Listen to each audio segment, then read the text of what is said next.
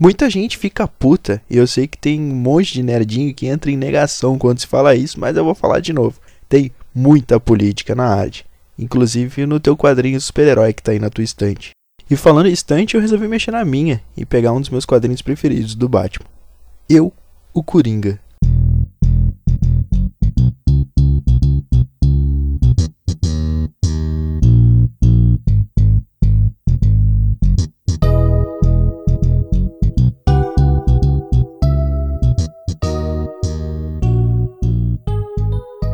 Esse quadrinho é uma história bem pequena e fechada, com roteiro e arte de Bob Hall. Eu encontrei o meu num sebo, num quadrinho maior, na verdade, o quadrinho Batman Tempestade de Sangue, que é uma história do Batman contra o Drácula, que o Batman vira um morcego de verdade, e eu não me importo nem um pouco com ela, mas eles colocam essas histórias diferentes no fundo para fazer mais número e poder vender pra gente mais caro, né? Então eu dei sorte dessa vez porque eu, Coringa, é muito boa. Eu dei mais sorte ainda porque eu comprei no sebo e eu paguei menos de 13 reais, então só sucesso. Eu, Coringa, mostra uma Gotham bem ferrada. Dá pra ver que a sociedade já quebrou ali e o líder dessa sociedade é o Batman. Ah, mas isso é bom. Não, não é bom não, cara. Porque esse Batman é muito louco, ele é totalmente sanguinário e ele usa muito bem a cabecinha das pessoas que gostam dele. Ele é um cara completamente midiático. De tempos em tempos, esse Batman promove uma caça.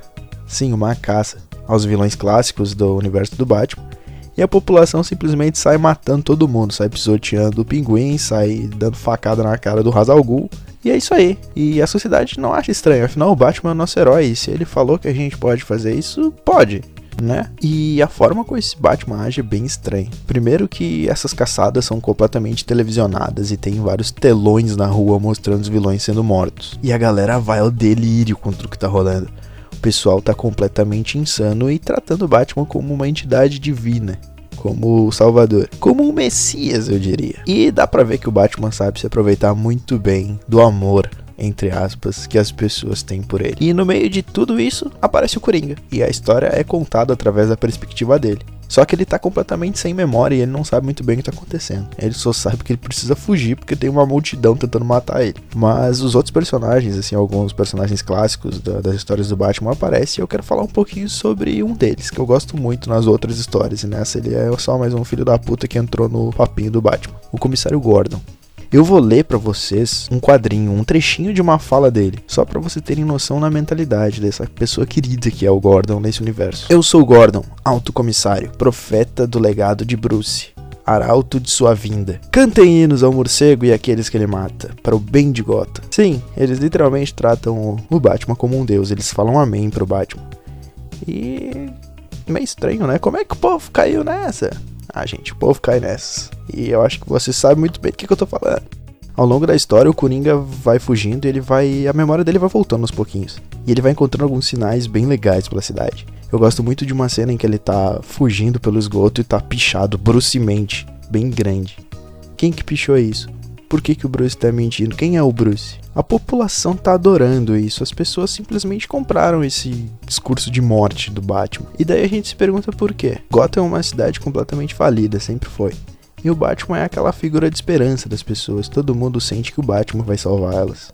E como é que a gente sabe que o Batman quer salvar essas pessoas, né? Será que ele não tá só se aproveitando da necessidade delas de terem alguém para seguir? A questão é que o povo tá fora da cabeça. E eles simplesmente compraram essa coisa de matar todo mundo e assassinato. E parece que o pessoal tá adorando isso. Porque virou o futebol deles, assim. A galera se reúne para ver o, o pinguim tomar chute na cara. E geralmente esses pinguins nem são tão violento quanto nas outras histórias. Eles só estão ali apanhando mesmo. E daí a gente começa a perceber o estranho dessa história. Eu não vou contar o que, que acontece, eu não vou dar spoiler. O quadrinho é bem pequenininho, é uma leitura super rápida e fechada. Tu não precisa ler nada antes para entender o que, que tá rolando. Eu imagino que seja difícil de comprar, mas deve dar pra achar na internet.